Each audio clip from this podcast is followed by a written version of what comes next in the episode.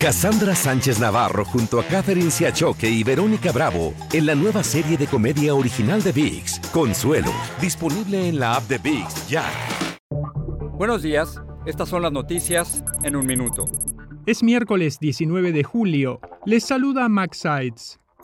El Departamento de Seguridad Pública de Texas lanzó una investigación sobre denuncias de trato inhumano de migrantes en la frontera. Un email enviado por un sanitario de la Policía Estatal al que tuvo acceso la prensa alega que los oficiales recibieron órdenes de empujar a los inmigrantes de vuelta al río y de no ofrecerles agua en medio del calor extremo.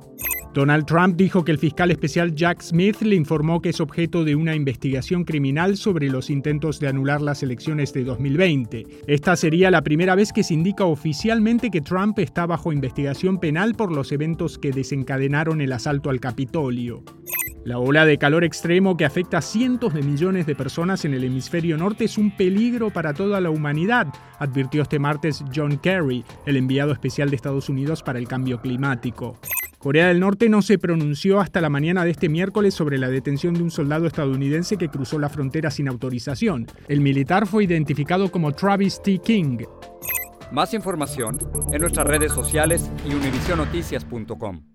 Cassandra Sánchez Navarro junto a Catherine Siachoque y Verónica Bravo en la nueva serie de comedia original de VIX, Consuelo, disponible en la app de VIX ya.